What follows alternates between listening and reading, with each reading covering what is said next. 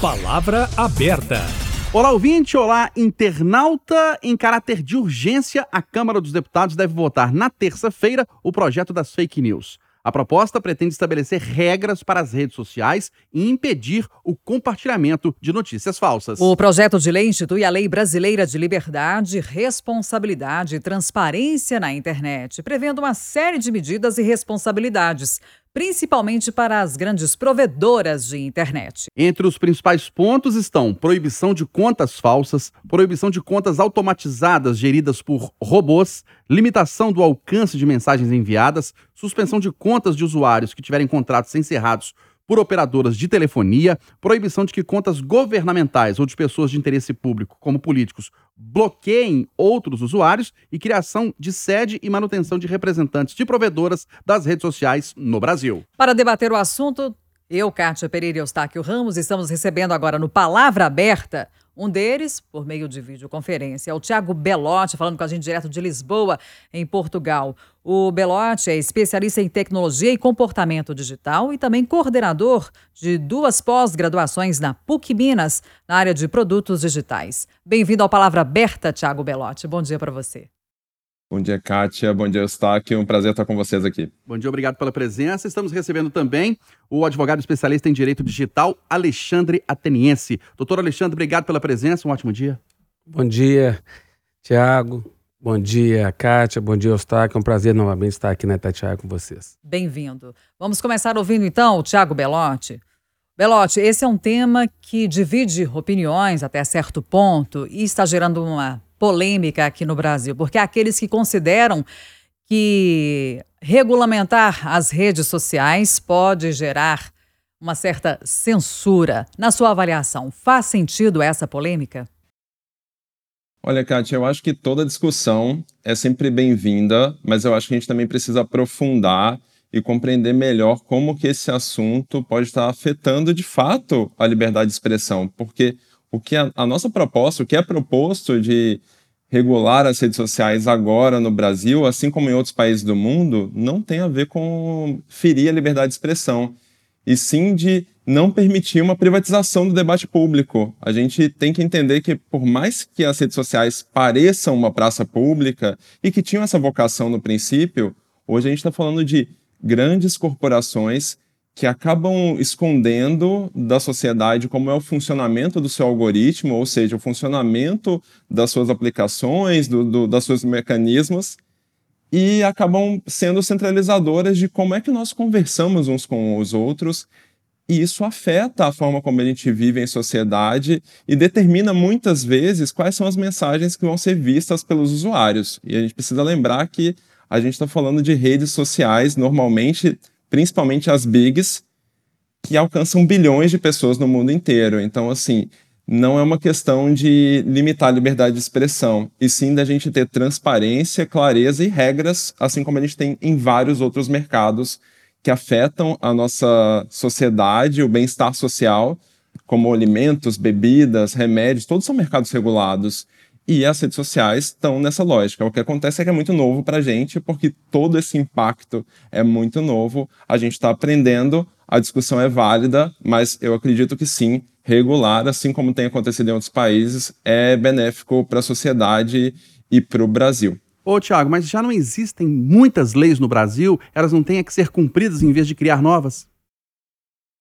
Eu saco sim, a gente tem muitas leis, né? A gente já tem aí o Marco Civil da Internet de 2014, mas ao mesmo tempo tem várias questões que não são tratadas nas legislações vigentes. E ao mesmo tempo a gente precisa não só criar essa lei, mas também criar outros tipos de mecanismo. Então, essa que vem sendo chamada de PL das fake news, que vou abrir o parênteses para falar que não é um bom nome, né? Porque acaba levando a discussão apenas para um lado e às vezes polarizando essa discussão é uma regulação mesmo das redes sociais, ela não tem só esse caráter de trazer as diretrizes, ela também traz, por exemplo, a necessidade da educação nas escolas, da alfabetização digital nas escolas e também de criar um órgão regulador que tenha não só a competência, como também a capacidade de fazer isso, né? Porque hoje a gente não necessariamente consegue fazer essa regulação, esse controle das redes sociais com os órgãos que a gente tem. Alexandre Ateniense, do ponto de vista legal, também é, é, repetindo né, essa pergunta que o Eustáquio fez. Nós temos uma legislação já suficiente ou ela é incapaz de alcançar os efeitos das fake news hoje? Olha, como advogado de direito digital que utiliza diariamente em defesa dos clientes é, a legislação atual brasileira, eu acho que ela precisa ser aperfeiçoada. Conforme dito, é, nosso Marco Civil da Internet é uma lei exemplar, mas foi criado em junho de 2014, mas não afetou situações que nós convivemos aqui no Brasil depois, como, por exemplo, nas eleições de 2018, com aquela questão do, do disparo em massa de WhatsApp durante a campanha eleitoral, que agora está sendo tratado nesse PL. E, então, é natural que um mercado tão é, tecnológico e ao mesmo tempo com tanta lucratividade seja regulado sim após praticamente 10 anos desse marco inicial. Então eu sou amplamente é, defensor de que a regulamentação deve existir, concordo com o Tiago que essa defesa que as grandes plataformas têm de dizer que vai afetar a liberdade de expressão não tem nada a ver. O que as grandes plataformas estão interessadas é no maior número de cliques possíveis para poder gerar receita, porque nós temos que entender que são as maiores empresas de marketing digital do mundo e são muito bem sucedidas com o que fazem. Eles não têm compromisso com a verdade. Eles não têm compromisso com o cumprimento de ordens judiciais no Brasil. Eu, eu, eu a experiência isso. do senhor revela isso? Totalmente. Eu tenho um caso, por exemplo, que é o caso mais antigo do meu escritório, de uma vítima aqui de Belo Horizonte, que sofreu ofensas. Pasme você. Você lembra do Orkut? Claro. Então, esse processo tem 18 anos. Ela recebeu uma indenização, mas ela nunca conseguiu é, identificar é, quem foi o agressor, porque o Google simplesmente ficou 30 meses para cumprir uma ordem judicial e, pasme você, dizendo nos autos que é, não tinha condições tecnológicas para revelar é, de que, é, quem que era o, o, o, o de, de, qual era o provedor de conexão que deu acesso a esse agressor vir para a internet. Sabe o que eu juntei na defesa? Uma foto do Boeing 767 do presidente do Google que veio aqui, que a, a sede do desenvolvimento do Google tecnológico é Belo Horizonte, para dizer, peraí, mas se ele veio dos Estados Unidos até, até Belo Horizonte para conhecer os desenvolvimentos dos sistemas, como é que esses não têm condições tecnológicas para poder responder uma ordem judicial? Isso demorou 30 meses. Então, mentem descaradamente. Tudo que é possível é, para poder, como o Tiago falou, não abrir a público é, qual é a, a metodologia, o modelo de negócio, os algoritmos, eles vão fazer, porque isso seria prejudicial a, ao negócio deles, que é lucrar com os cliques, lutar, lucrar com o engajamento. Então não querem prestar conta à sociedade e se por acaso resolvem cumprir, resolvem cumprir ordens judiciais muito tardiamente. Eu estive recentemente num debate com a superintendente do TSE durante as eleições e ela, eu perguntei as plataformas digitais ainda continuam fazendo resistência no cumprimento das ordens judiciais durante a eleição. Ela falou assim: demais. E a pior delas é o Google através do YouTube. Então, chegou o caso do ministro Alexandre Moraes é, fixar uma multa de 100 mil reais por hora na época da efervescência da, da campanha eleitoral. Tudo porque ainda prevalece esse comportamento de descaso é, desafiando o governo brasileiro, o poder judiciário, de dizer, em outras palavras, aqui nesse mundo, dessas plataformas digitais, quem manda sou eu. E o que vale aqui são os meus interesses comerciais. Ô, Belote, perdão, Eustáquio, Belote, a gente tem, no meio dessa polêmica aí, entre os críticos, os provedores de internet, mas a gente tem também autoridades, nós temos usuários que questionam o projeto das fake news. E aí, o que, como que a gente pode interpretar e faz algum sentido também a reação desses grupos que eu acabei de citar em relação a essa proposta? Olha, eu acredito que, como eu falei antes, é, é sempre importante levantar os contrapontos, é uma, é uma proposta que afeta de fato muitas pessoas, empresas, instituições. É fundamental numa democracia que a gente tenha o debate mas ao mesmo tempo esse debate ele precisa ser construído em torno de questões que tenham evidências práticas, que realmente faz sentido, né? E que a gente possa examinar com cuidado cada uma dessas questões, porque os principais contraditórias, né, as principais questões que as pessoas têm levantado não se sustentam mesmo a partir da proposta que está sendo levantada. Acho que vale a pena, inclusive, dizer que o Brasil não é o precursor nessa, nessa legislação. Né? A gente está vindo, inclusive, de um aprendizado da legislação europeia que está sendo discutida desde 2020. É, pois é, e que tem sido e que nível, né? Que nível que o Brasil está no debate quando comparado aos países da Europa? Então, a gente está num nível realmente bem inicial, né? É, a legislação europeia já está para ser aplicada a partir do ano que vem. A gente tem uma novidade agora, recentemente, com mais regras e mais rigidez em relação às big techs, né, as, as 19 maiores plataformas digitais do mundo, com milhões de usuários, que aí abrangem Instagram, TikTok, Twitter, Google, Amazon, Microsoft, entre outras. E uma das coisas que estão sendo trazidas agora, e que até tem a ver com que uma, uma coisa que o Dr. Alexandre falou, é da abertura do algoritmo. Então, assim, uma das, uma, uma das regras que estão sendo colocadas pela União Europeia é que essas, essas empresas vão ter que abrir o algoritmo desses aplicativos, dessas plataformas, a partir do, do final desse ano, para que especialistas em tecnologia da União Europeia possam examinar esses algoritmos e ter, de fato, a clareza de que ela segue as diretrizes que evitam determinados riscos.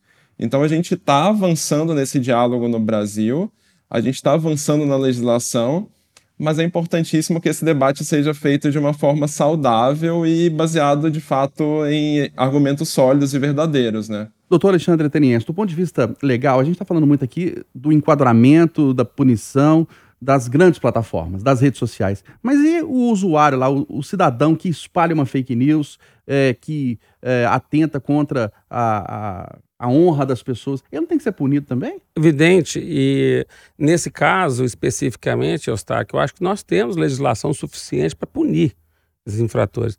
É, como eu lido com muito na, na, advocacia do direito digital com enfrentamento de incidentes, crise de reputação, esse tipo de coisa, a gente tem dois grandes grupos. Ou o agressor vai para o lado da ofensa, ou ele vai para o lado da fake news, que é a desinformação, a pós-verdade. E interessante que agora, nesse projeto de lei, existe não a criminalização das fake news, mas existe é, a punição maior, sobretudo se essa desinformação ela é divulgada nas plataformas digitais com o emprego de algum investimento financeiro para poder potencializar o alcance. Uhum. Porque, afinal de contas, é, as plataformas digitais têm poder para isso e recebem por isso. Então, é, acho muito importante não é, fazer a punição não só de quem financia, mas também de quem divulga conteúdo nitidamente é, falso e, sobretudo, causando ainda que não é simplesmente uma mera postagem, mas é uma postagem com investimento para poder fazer com que esse conteúdo atinja o maior alcance possível. É proposital, então? Totalmente. Totalmente. Gente, é, existe um filme, não sei se vocês já tiveram oportunidade de ver, um documentário chamado Privacidade Hackeada, que conta a história né, da Cambridge Analytica. É um filme fantástico que faz com que as pessoas entendam como é que funciona esse, esse mecanismo, os algoritmos, é, para poder fazer vender a ideia de uma mudança dos rumos políticos de um país. Isso aconteceu na, com o Brexit, né, a saída do Reino Unido, participação direta, comprovada no documentário, com financiadores é, da Cambridge Analytica, e na eleição do Trump, onde chegaram a ter dezenas de referências de todos os cidadãos americanos. Com qual propósito? Um propósito político. Então, investidores pagaram para isso, para poder manipular, através das grandes redes sociais, os interesses de um país. Será que isso não pode ser regulado? Óbvio que deve ser regulado. Ô, Tiago Belotti, você que é um homem mergulhado né, na, na, nas redes sociais, nas tecnologias, a gente está falando aqui de é, críticas que dizem respeito à possibilidade dessa regulamentação é, atingir a liberdade de expressão. Esse é, um, esse é um ponto. Agora, uma possível regulamentação, na sua opinião, que é mergulhado nesse assunto, não pode coibir as pessoas de até usar as redes sociais, usar as novas tecnologias, porque a gente está no mundo digital, no mundo tecnológico. A pessoa fala assim, ah, é tudo regulamentado, tudo cheio de regra, cheio de punição. Eu não vou nem entrar, não. Você não acha, não? Não, Eustáquio, eu acho que não. É, e eu acho que, assim, junto com toda essa lógica de punição e de responsabilização, é fundamental também a gente se lembrar que essa, esse projeto de lei está propondo em um dos trechos a educação nas escolas, que eu acho que não deve ser só nas escolas, né? A gente está falando de uma alfabetização defendida pela Unesco a nível mundial, que é a alfabetização digital, porque a gente acredita que as pessoas, só por terem acesso à internet, às redes sociais, já são alfabetizadas digitalmente, e isso não é verdade. Existem níveis de alfabetização digital e o acesso é o primeiro deles. A capacidade de analisar, criar, participar de maneira crítica e saudável das redes sociais é fundamental. Então, só ter o acesso não basta, porque a gente pode coibir, de fato, pessoas que intencionalmente espalham mensagens falsas, intencionalmente acabam manipulando a eleição de um país, por exemplo, mas existe uma responsabilidade social, né, individual de cada um de nós de se aprimorar no uso da internet, no uso das redes sociais. Eu costumo brincar que nós hoje vamos ser chamados no futuro de primitivos digitais, porque a gente realmente está no início dessa discussão do uso e da nossa maturidade no uso dessas ferramentas é uma mudança muito significativa. Parece algo que, por ser muito ligado ao entretenimento, ao tempo, ao horário de lazer, né, que é o maior uso das redes sociais hoje pelas pessoas, parece que é alguma coisa menor. E a gente precisa, de fato, que as pessoas, que a população entenda que não é. É algo muito relevante, principalmente para um país como o Brasil, que é o país que está na ponta dos países que mais utilizam redes sociais do mundo. A gente utiliza, em média, quase quatro horas de redes sociais por dia, sendo de fato o país que mais utiliza. Belote, nas suas considerações finais, esse então é um passo importante a ser dado aqui no Brasil, mas é necessário ir além? Sim, sem dúvida nenhuma. É necessário ir além.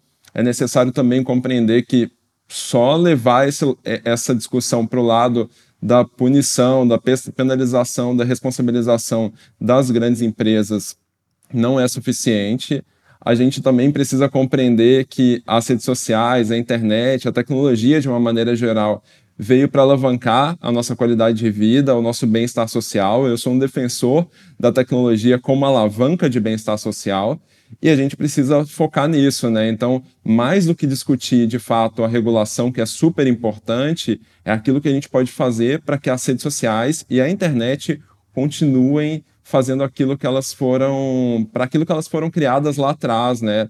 Um dos criadores da web, o Tim Berners-Lee, ele fala frequentemente a respeito desse assunto, de como que ele gostaria que a internet e as redes sociais caminhassem de novo para esse lugar, né, de ser alavanca de bem-estar e não para que a gente te, esteja discutindo aqui questões tão graves, tristes e que estão manipulando o futuro das pessoas, dos países a custo de lucro de grandes organizações, né? Doutor Alexandre Tenense, um minutinho na, na resposta final do senhor. Para que isso tudo seja colocado em prática e a gente tenha é, regras, a gente tenha um, um, um, bom funcionamento das redes sociais, né, notícias verdadeiras e sem ofensas, de quem que é a responsabilidade principal? É da polícia, da justiça, das plataformas, das famílias, da sociedade civil?